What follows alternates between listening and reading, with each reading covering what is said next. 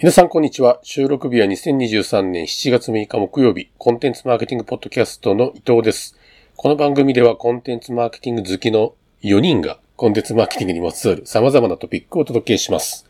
今日は三友さんと私伊藤の方でお届けします。よろしくお願いします。よろしくお願いします。はい。今日はですね、3つ、えートピックがございまして、1つが、この日経のクロストレンドの記事ですけども、西口氏に聞く N1 マーケ、N- N1 マーケの5回。顧客理解はゴールではない。と、えー、Yahoo の検索エンジン技術契約 Google から変更検討というものと、えー、ロイターの米ツイッター CEO が閲覧数制限を弁明、えー導入後も広告は安定となっております。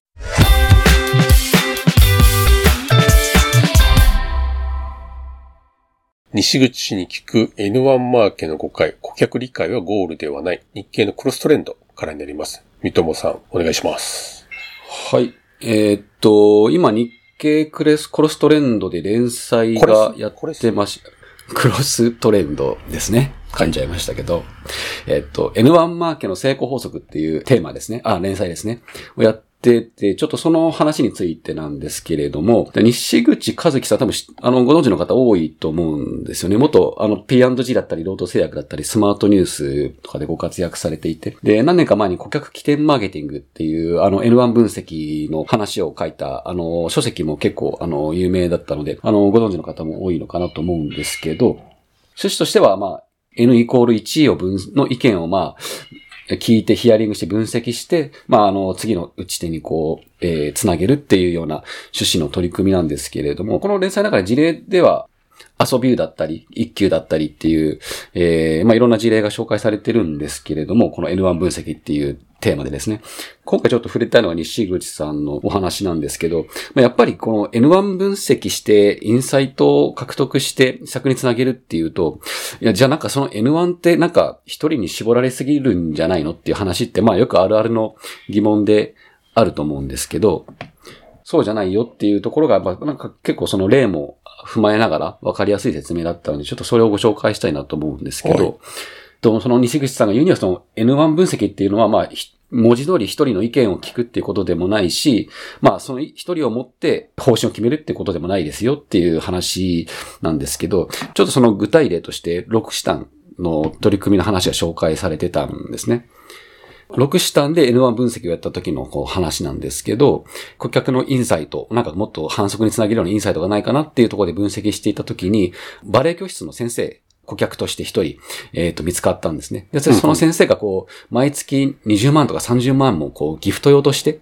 あの、6シタンを購入していたっていうような、えー方がこう見つかったそうなんですけど、えーまあ、当社こう、外れ、こう、顧客の中での外れ値、まあ、そんなにこう、ギフトでに20万、30万も買う人だから、まあ、外れ値だよね。で、実際この先生もバレエ教室の先生だから、まあ、あの、生徒さんとか、あの、そういう人たちに、まあ、あげていたっていうところで、まあ、完全に外れ値として見られていたんですけど、まあ、まあ、だけど、実際こうやって外れ値じゃないよねっていうのが、あの、ちょっと趣旨の一つで、バレエの先生が生徒にあげるっていう、あの、流度で見てしまうと外れ値かもしれないけれども、ギフト需要として、あの、6シタンを誰かにあげて、えっ、と、喜ばせ、喜んでもらいたいっていうとこまで抽象化したら、それってかなり裾野の広い、えっ、と、ニーズだよねっていう、っていうまあ、そう、そういう話なんですけど、まあ、これを、バレエ教室の先生で当てはまる話として見てしまうと、文字通り N1 になってしまうけれども、喜んでもらいたい、みんなにっていうところに広げると、まあ、あの、抽象化すると、まあ、それってその広がる、えー、ニーズになるので、えー、まあ、そこの、なん、なんていうんですかね、あの、抽象化が大事ですよっていうところで、なので、まあ、あの、最後ちょっと意見の一つとしておっしゃっていたのが、自分たちの顧客理解がないと、その抽象化ってできないよねっていう、単なる外れ値は外れ値で終わ、具体的な外れ値で終わがちっていう話で、まあ、だけど自分たちのお客さんってこういう人たちだよねっていうのが、あの、ちょっとでもあれば、いや、ギフト事業で喜んでもらえる人たちに刺さるよねっていうような、ちょっと抽象化ができるので、まあ結構、まあそう言われてみると、この N1 分析って、一定のやっぱり難易度があるというか、まあ、全然お客さんのこと理解してなくていきなり N1 や分析やっても、まあ、ただの個別具体的な、えっ、と N1 の分析のとどまってしまうと思うので、なんかこう、そのあたりの勘どころがうまくこう、この記事で説明されていたので、まあちょっと今回ぜひ紹介したいなっていうところですかね。結構その、抽象化する一個上のこうレイヤーに抽象化するみたいなところとかっていうのが、やっぱりいろんな自社のお客さんに関してのこう触れ合ってる経験とか、情報を持ってるとか、そういった部分とかがないと、なんていうんですか、ちょ、ちょっと、抽象化する、こう、アハモーメント的なものっていうのは訪れないよねっていうところっていうの一方ではあるのかな。なので、一人だけを見てるんじゃなくて、実はなんか潜在的には、たくさんのお客さんと、に関して何かしらにインプットでやったりとか経験っていう、こう、一じゃないたくさんのうぞうむぞうのものがあって、うん、それが一つの特徴的なあヒントを通じて、なんかこう繋がっていって、で、それが結局、一つのボリュームのある取り組みにつながるみたいな、なんかそういう N1 なんだけど、実は、一人だけ見てたら、見てたら、えー、いいんだよっていうことではなくて、なんかその、氷山の下に隠れている、えー、いろんな経験みたいなのが、すごく大事で、そうしないとこう、ひらめきも生まれないというか、抽象化も生まれないというか、なんかそういったことでもあったりとかするんですかね？あの、すごく一見外れ値に見えるところから普遍性を、あの、ちょうどいい普遍性をどうなんかこう探すかだと思うので、なんかまあ、この六シタンの例でも最初はなんか、バレエ教室の先生だからだよねとか、なんかみんながバレエ教室の先生だったらいいのにね、みたいな、っていうところで割となんかこう。文字列的な理解ね。そうそう。割とちょっと表面的なところに なってしまっていたらしいんですけど、まあ西口さんとしては、いや、そうじゃないよねっていうところで、うん、で、まあこれ本当はよくあるペルソナの作成にも本当に共通するところだと思うんですよね。だからこれでバレエ教室の先生でペルソナ作っちゃうともうそれこそ文字通り、あの、一人の絞られちゃうと思うんですけど、あのまあギフト需要で6シタン使うっていうところまで、まあ普遍ができれば、じゃあそういう人たちってどういう人たちなんだろうねとか、どういう文脈とか背景で6シタンあげるんだろうねっていう、まあ次の具体化が出てくると思うので、うん、そこがね、やっぱうまくできると、施策につながってくるんだろうなっていう、ね、そうですね。うん、やっぱりなんか、その点と点をつなぐというか、まあ、自分はもう買えないけども、誰かのためだったら買うみたいな。で、それがどうもなんか聞いてると、自分の持っている可処分所得の問題ではなくて、えー、何かしらの理由が、うん、あると、まあ、さらなるこう購入が生まれるみたいなところとかの理由探しみたいなところとかに気づけるかどうかっていうのは本当でも、やっぱ飛躍はあるんですよね。飛躍。こう、うん、よってほにゃららだっていう必然的な論理ではなくて、はい、やっぱり一つこうアイディアというか、として消化されなきゃいけない部分があるんだろうなと。そういった意味でそこの、うん、筋のいいアイディアに消化していくためのやっぱツールとして、うん、あの、私も昔こちらの西木さんのご本読んだことありますけども。はいはい。あまり、あの、活用できている自信は全くありませんが、改めてちょっと読み直してみたいなというふうに思いました。二つ目と三つ目ちょっとまとめていっちゃいますね。一つ目が Yahoo の検索エンジン技術契約、Google から変更検討ということで、これ日経の記事と、あとは米ツイッター CEO が閲覧する制限を弁明、導入後も広告は安定と、こちらロイターからの記事ということになります。で、検索エンジンの技術契約の方ですけども、こちらちょっと知らなかったんですけども、うんうん、あの、次の契約更新、Google との検索エンジン技術の契約の部分っていうのは、更新のタイミングが2025年の3月末だそうです。うん、その後も含めて、えー、契約を継続するのかどうかっていうところに関しての、なんかその、検討をしていると。そのためにバケットテストと呼ばれる、他のエンジンとかをちょっとテスト的に使ったりとか、えー、して、ユーザーの反応を見るっていうようなところも、えー、テストが行われているというようなお話の内容です。で、もう一つが、まあ、ツイッター CEO が、えー、最近ちょっと非常に、あの、話題にも、あの、ネガティブな話題にもなってました。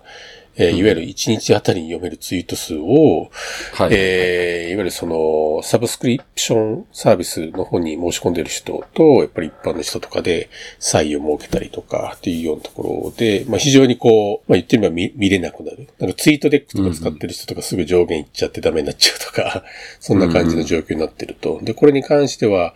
プラットフォームの乱用、スクレーパーとかそういった、え人たちからの一つのえー、防御として行ったことで、まあ、あの、うん、事前にアナウンスをすると、それに対して対策を取られるので、まあ言えなかったんだみたいな話ではあるんですけども、まあ非常にこれも、あの、まあ批判も多かったものであったということですね。うん、まあ広告という、まあ彼らにとっては収益源であり、広告主として出向している人たちからすると、うん、そこが、なんですかね、ちゃんと安定的に露出がなされてたのかどうかっていうところに対して、まあちょっと、こう、疑問が生まれる、疑義が生まれるっていうところに対して弁明をしたというところですね。うん、で、まあこの二つの話に関しては、まあ共通点ってあんまないんですけど、安定的に、えー、一つのこう、まあメディアを運営している人たちからすると、安定的なトラフィックジェネレーター、であるところの、まあ、Yahoo であったり、えー、Twitter。まあ、ここの部分っていうのが、結局やっぱり彼らの政策変更っていうところの動きの中で、うん、まあ、揺れているという、うん、あの、その安定性が揺れているということですよね。で、やっぱりあの、昔も、えー、っと、以前からからあったのはもう2015年ぐらいとかに、やっぱり Facebook はそれまでのパブリッシャーにとってのすごく重要なトラフィックジェネレーターであったところが、やはりその、オーガニックの投稿のリーチっていうのが、ものすごくパーセンテージが下がってきて、今もああいうサードパーティーの、あの、リサーチ会社の、あの、定期的なレポートで見ても、エンゲージメントレートが、もうどんどんどんどんダウントレンドであるとか、そういうような部分があると。なので、あの、長らく欧米の特にコンテンツマーケティングを、えー、中心に、からの、まあ、一つのこう、なんですか、情報発信としては、自分たちのオーディエンスを構築する場としての場所というのを、そこが rented land なのか、相手の土地なのか、 owned なのかっていうところの大きな、まあ、区別をする中で、えー、 rented land はレバレッジする場所だけども、そこは恒久的な場所ではないよね。で、 ownedの方になるべく引き寄せていく。で、 rented で、え関係を作ったものを、えー、 owned の方にどんどんどんどん移行させていくんだと。で、まあそういう戦略を持たなければいけないと。っていうのは、まああったところではあります。まあツイッターなんかは本当にイーロン・マスクが買収してからは、ちょっと別の会社になりつつあるような状況だとも思いますので、やっぱり最近 Bluesky とかっていうような代替のサービスにちょっと移行するということで、えー、招待コードとかが、あ欲しい欲しいって、えー、言ってる方が増えたりとかですね。っていうような状況もあったりとかしますと。ヤフーの方もそうですよね。まあどうなるかと。で、これは、まあネイバー、なんとか、まあ LINE との会社が合併するということで、まあそう考えるとネイバーなのかみたいな話もあったりとかしますけども、まあ必ずしもね、ネイバー、とも言えなさそうな気もしますし、ネイバーがシェアを持っている、なんですかね、背景ってやっぱ韓国の中においてのやっぱ一つの、なんですかね、特殊な状況というか、そういった部分もある中でのやっぱり、あの、一つの成長だと思いますし、じゃあ Bing なのかっていう。で、Bing がじゃあ Google よりもいい検索体験を提供できるのか。で、まあ日本だと、社会的なインフラであると言える Yahoo が、例えば、うん災害情報とか、そういったものが起こった時に、Google よりもリアルタイム性高く、その検索需要、ユーザーの検索の需要の変化を捉えて検索結果をこう変えていける仕組みっていうのをじゃあ持っているのかっていうと、やっぱちょっとそこは疑問符がある。やっぱコロナの時にも、やはり、うん、えー、様々なクエリに対しての Google の全体的なこう品質の高い検索結果あに対してやっぱビングっていうのはやっぱ後手に回ってたと思いますし、まあ、じゃあ、じゃあ、どうなんだろうと。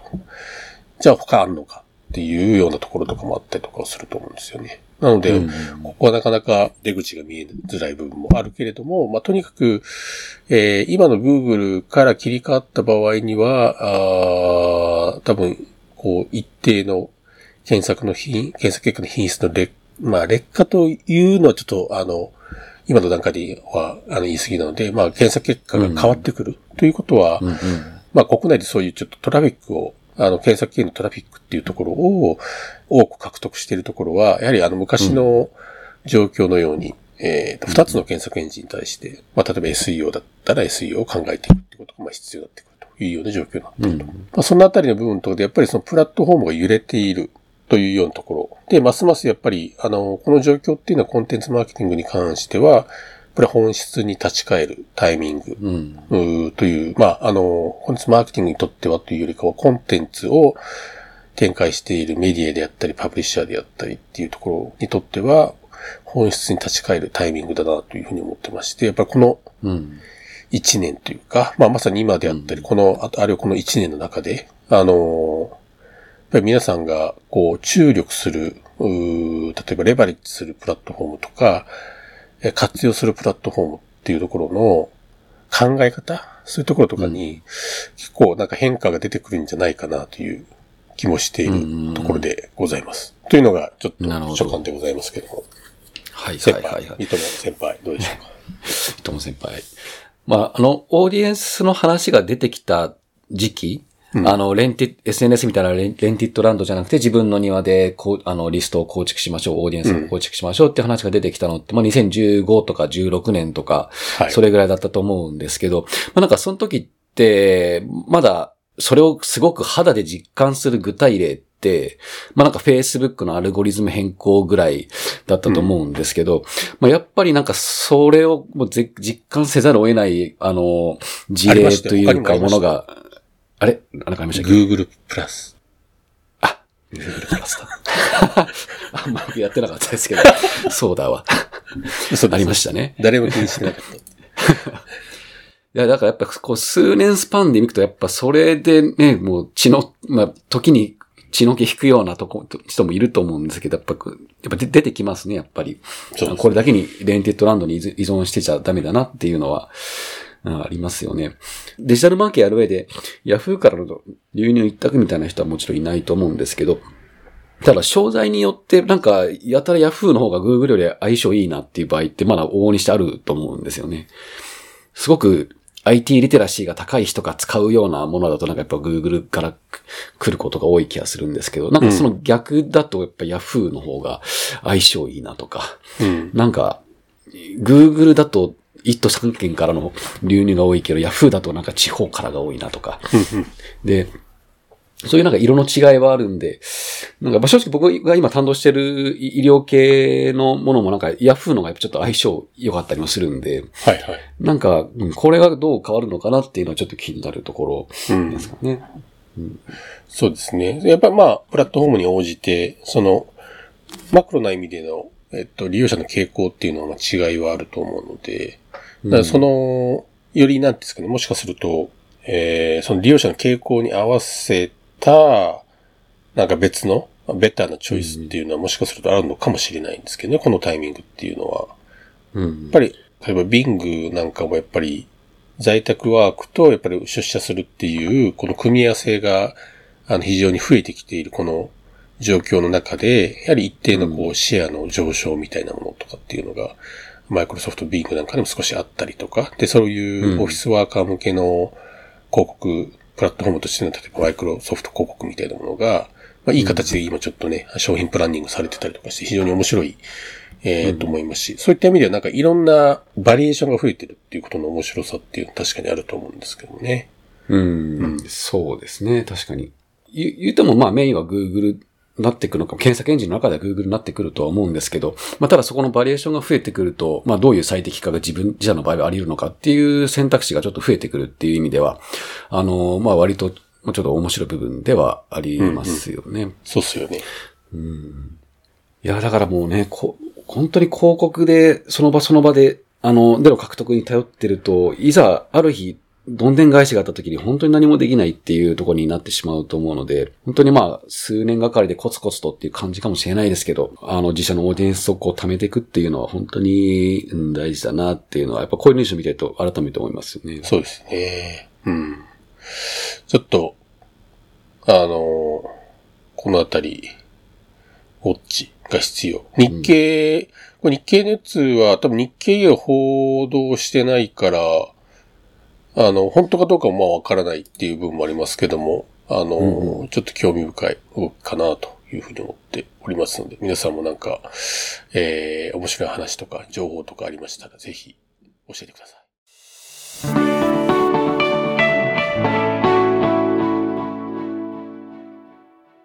今回ご紹介したトピックの参照元リンクは概要欄にまとめています。CMP では番組へのメッセージを Twitter から募集中です。えー、ハッシュタグ CMPJP をつけて投稿していただくか、我々4人いずれかのアカウントへ DM をください。もしこの番組が気に入ったらぜひフォローお願いします。ということで、このコンテンツマーケティングポッドキャスト、ここまでのお相手は伊藤と三友さんでした。それでは、さよなら。はい、さよなら。